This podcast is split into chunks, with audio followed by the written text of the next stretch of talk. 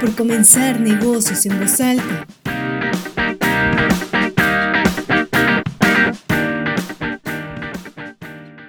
Hola, ¿qué tal amigos de la revista Decisión? Soy Sergio Ursúa, estamos en otro episodio más de Negocios en Voz Alta, el podcast de la revista Decisión de Empresario.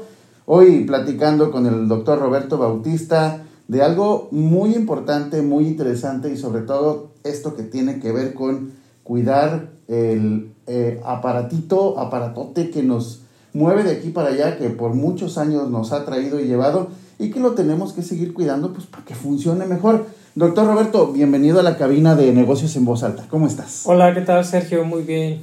Oye, pues, pues con este tema interesantísimo que lejos de parecer un poquito chusco, tiene mucho que ver con el día a día, con actividades donde el brazo está arriba de la cabeza, con, cuidar la salud sobre todo, que es el manguito del rotador. Pero primero, platícanos, ¿por qué eh, traumatología? ¿Por qué estudiar esto? ¿Dónde, ¿De dónde nace el gusto de Roberto Bautista por estudiar esto? Ah, antes que nada, gracias por la invitación. al contrario. Este, gracias por, este, por la invitación para poder compartir un poquito de información acerca de, del cuidado de salud, ¿no? Eh, ¿Por qué medicina? ¿Por qué traumatología? Fíjate que tuve una influencia desde muy pequeño, desde los 13 años, este, me acercaron a la medicina, a, sinceramente, sin, sin este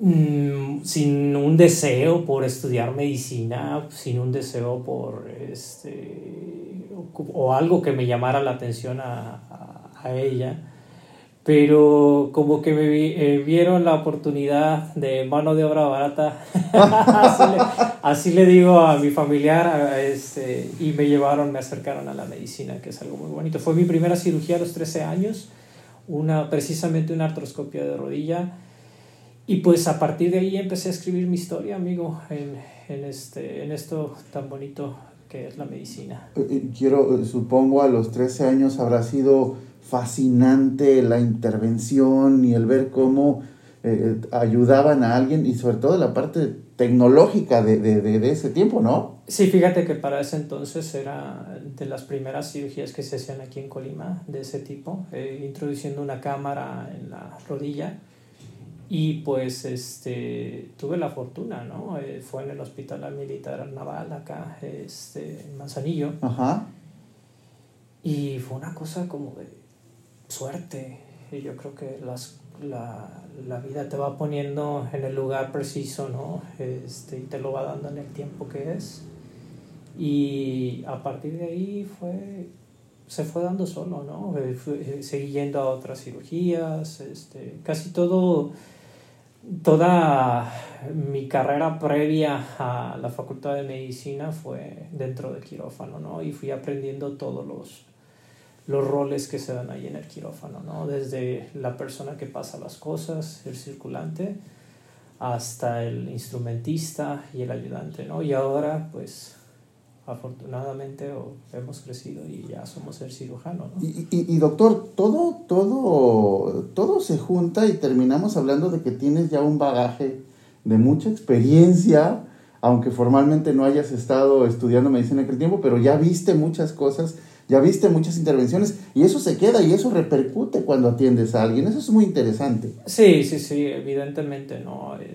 mientras más exposición tengas, más vas aprendiendo, ¿no? Qué bueno. Oye, y, y, esto de esto que nos platicabas antes de entrar al aire, manguito del rotador. Primera, ¿por qué se llama manguito del rotador? Ah, fíjate qué, qué nombre tan chistoso, ¿verdad? Es, es, es, cómico. alguien alguien este, tuvo la este, la grandísima idea de hacerlo, de hacerlo más sencillo, de hacerle el estudio de la anatomía más sencillo, yo creo. Y eh, visto de frente, el eh, estos, estos tendones en una, en una foto de frente en, en, este, en un hombro, simula un manguito. Entonces, este, pues de ahí se le quedó el nombre, ¿no? Este, eh, y es muy pegajoso. No, y con todas las repercusiones que tiene. Yo me imagino una tesis, por ejemplo, con sinodales y con traje y con todo. Y eh, voy a presentar mi tesis del manguito del rotador, es así como, como interesantísimo. Ahora, padecimiento, doctor, muy común eh, ahorita en estos tiempos. Relativamente común, sí, fíjate que sí, y es, muy, y es infravalorado. Infravalorado. O sea, no se le atiende a tiempo. Fíjate que eh, la incidencia ah, este, aquí en México es más o menos de 11 casos por cada mil personas, ¿no? 11 casos por cada mil personas. Aquí estamos hablando de uno de cada 100 personas padece este, eh, esta enfermedad, ¿no? O esta patología. Y el 50% de, los, de las personas que lo padecen no se atiende. Lo deja, lo deja que solo se arregle o que progrese, ¿no? Y no solo se arregla. O la mayoría, el solo, solamente un 25% de los casos evoluciona favorablemente y sin que tú hagas nada, mejora, ¿no? Porque el cuerpo a veces tiene esa capacidad, pero el otro 75% sigue progresando el cuadro, ¿no? Entonces, ese típico dolor en el hombro que te molesta para, para acostarte de sobre ese lado, ¿no?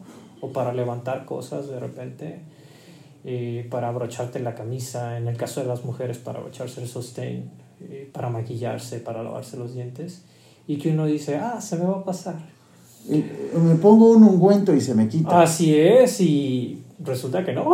Pasan los días y se sigue inflamando, sigue doliendo. Eh, hay veces que ya corre el dolor por toda la cara lateral del hombro hasta el brazo, ¿no? Este, gente que refiere que les duele los, los dedos, ¿no? De la mano. Entonces se va haciendo cada vez más incapacitante, ¿no? Al grado que ya cuesta después trabajo levantar una, una taza, ¿no? La tacita del café, amigo. Oye, eso, eso ya es más, o sea, eso ya es complicado. O sea, estamos hablando que si no lo atendemos a tiempo, el manguito del rotador puede inmovilizarnos el brazo. Sí, así es, puede ser incapacitante. Oye, ahora, se, lo decías en el reportaje, lo dices en el reportaje, se, se, el tratamiento es con la intervención. Conforme pasa el tiempo, doctor, el avance tecnológico nos va a ayudar a hacerlo más rápido, de otra manera. ¿Cómo va el avance tecnológico en el manguito del rotador? Eh, es una maravilla, amigo, porque eh, a través, antes, eh, primero que nada, hay cierto tipo de lesiones que sí requieren de este tipo de tratamiento y hay otro tipo de lesiones, un gran porcentaje que pueden curar con medicamentos orales, medicamentos tópicos, ¿no? este, incluso infiltraciones que, que son antiinflamatorios que van directamente ahí a la, a la articulación del hombro o fisioterapia, ¿no? Un gran porcentaje de los pacientes evoluciona favorablemente, pero otro pequeño porcentaje de pacientes, alrededor de un 33% de esos pacientes que tienen esta lesión, no evolucionan favorablemente y caen en esto, en, la cirugía. respecto a lo que tú me comentabas, ha avanzado bastante en los últimos años, ¿no? Yo creo que más de 30 años llevamos, este, yo creo que casi 40 años que empezó este movimiento de la artroscopía en el hombro y cambió totalmente, ¿no? Revolucionó porque antes hacíamos grandes incisiones, grandes abordajes en el hombro que comprometían pues este, la estética, que comprometían la cicatrización, que era un mayor número o mayor incidencia de infecciones en el sitio quirúrgico. Y con esto pues fue a revolucionar porque el hacerlo por medio de una, de una cirugía tipo artroscópica con incisiones pequeñitas en las que nada más introduces una cámara y por otro portal introduces este, las pinzas, el, el rasurador, ¿no? Para poder ayudarte y las suturas, pues vino a cambiar todo, ¿no? Eh, eh, cuando, cuando tenías 13 años y viste la, la, esa primera cirugía, a estos tiempos ya ha cambiado muchísimo la manera en cómo se hace o no tanto. Ha evolucionado en eh, los materiales. Este, hay empresas que se dedican a cada año, como con los celulares, amigo, cada año van este, cambiando algo eh, cambian el material del ancla. Al inicio utilizábamos anclas que eran de metal, ahorita utilizamos un material que se degrada en el mismo hueso y forma hueso después, ¿no? Las suturas eh, tienen alma de acero, eh, están basados en tecnología, por ejemplo, de las cuerdas de los escaladores que soportan grandes fuerzas, ¿no? Y que incluso llegan a hacer los tendones eh, o las inserciones mucho más fuertes que, más fuertes que las nativas. A, tal grado de crear un, un super manguito, de crear un, un super hombro. Sí, por eso pueden, eh, por ejemplo, los jugadores de, de béisbol, eh, este, los jugadores de básquetbol, gente que se dedica al deporte en alto rendimiento regresar a sus actividades deportivas, ¿no? Porque esa es una de las cosas, doctor, que, que le impide a la gente echarles un telefonazo. Ya me lesioné, no voy a regresar a hacer eso, no voy a volver a nadar, no voy a volver. Y ustedes ya tienen toda la capacidad de reincorporar a un deportista de alto rendimiento. Así es, ¿no? Sí, sí, sí, hay muchos casos, ¿no? Pero creo que de los más conocidos quizás este los beisbolistas, ¿no? Son los que más se lesionan el manguito de los rotadores, ¿no? Es en el caso de los deportes. Eh, ¿Hay algún oficio, alguna, alguna ocupación que dices, es casi seguro que le va a dar... Carpinteros, eh, personas que se dedican a la construcción, ¿no? Albañiles, pintores, eh, escultores, ¿no? Es muy común en personas que tienen un empleo en el que llevan por arriba del, del hombro el brazo eh, de forma repetitiva. ¿Hay alguna sugerencia para, para ellos antes de, de, estar con un especialista como tú?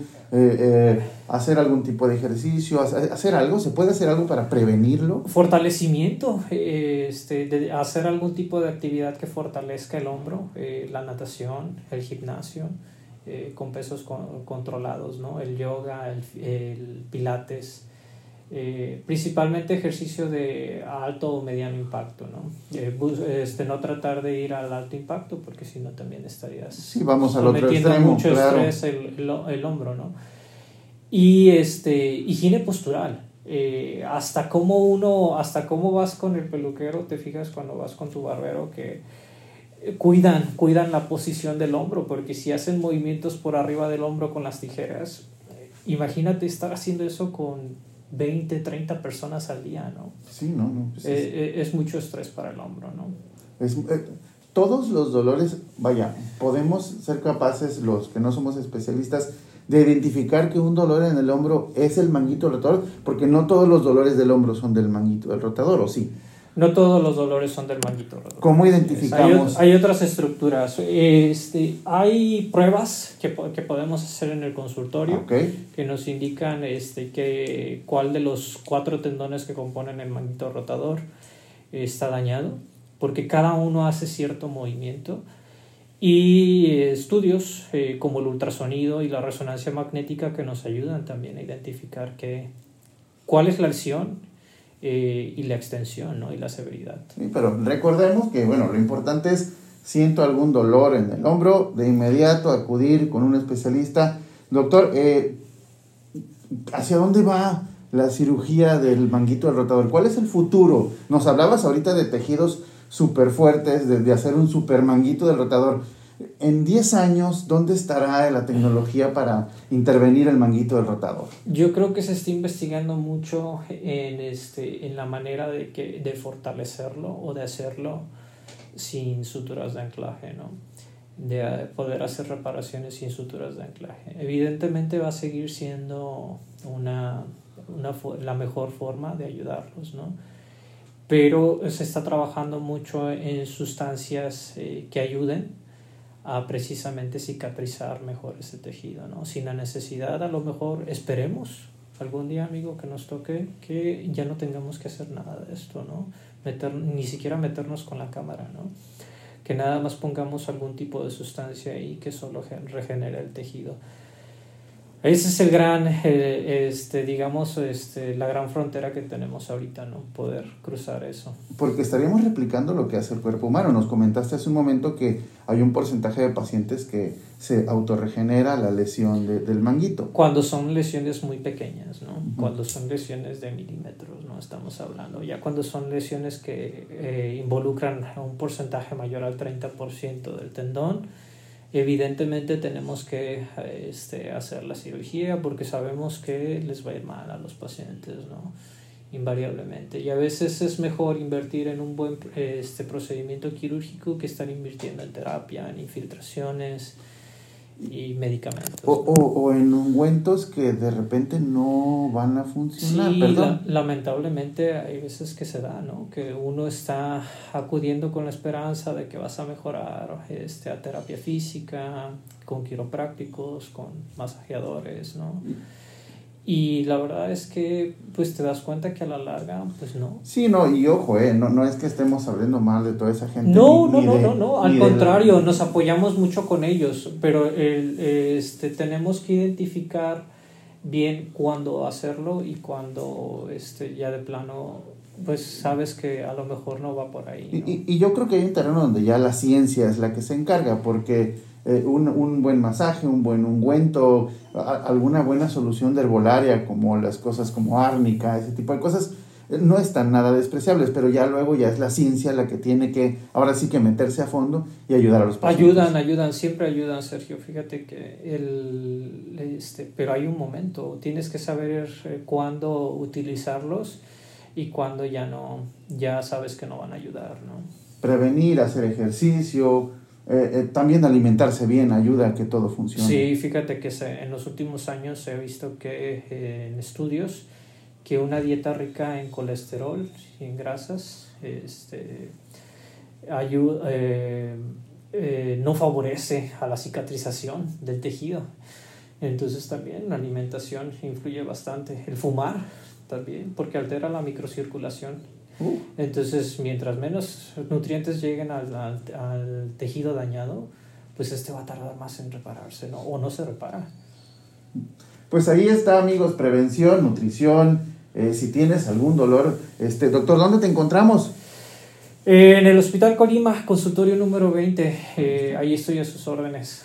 Los, los, datos del doctor, los otros datos del doctor, eh, este, correo, sus redes sociales en el reportaje, en la revista. Doctor, para cerrar el podcast, la charla, primero muchísimas gracias por compartirnos esto, pero eh, cuéntanos, eh, nos subimos a tu carro, lo enciendes, se conecta tu teléfono al carro, ¿qué música vamos a escuchar cuando estemos ahí? Amigo, generalmente rock, un poco de grunge, este, un poco de eh, pop, ¿Por qué no? Este, los Beatles, amigo. Eso, caray, un aplauso por eso. Acá un Beatlemaníaco de corazón. Cuando, cuando estás en cirugía, cuando estás interviniendo, ¿hay algún mood especial de música o es igual variado? Ah, variado, lo prefiero variado. Sí, que sea multisensorial, amigo. Este. No, nos han dicho los doctores, no, pues depende de la gravedad de la lesión, ¿no? Le, le meto un pop acá si es algo leve, pero si es algo muy complicado, este, le puedo meter hasta banda para... Sí, siempre ayuda a estar con la, en armonía, entonces este, trata uno de elegir sus, sus piezas musicales. Doctor Roberto Bautista, traumatólogo, especialista, agradecerle al que lo haya hecho porque nos deja un, algo que, que cuando, cuando te diviertes con algo, cuando lo disfrutas, lo aprendes más rápido. Entonces decir manguito del rotador y hablar del manguito del rotador, pues ha sido una delicia para mí, espero que también para ustedes. Doctor, muchísimas gracias por la charla. Amigo, gracias por la invitación. No, al contrario, amigos, y como siempre les digo, muchas, muchas gracias por dar clic. Nos escuchamos en el siguiente episodio. Síganos en nuestras redes sociales. Nos vemos pues, nos escuchamos en el siguiente episodio. Hasta pronto.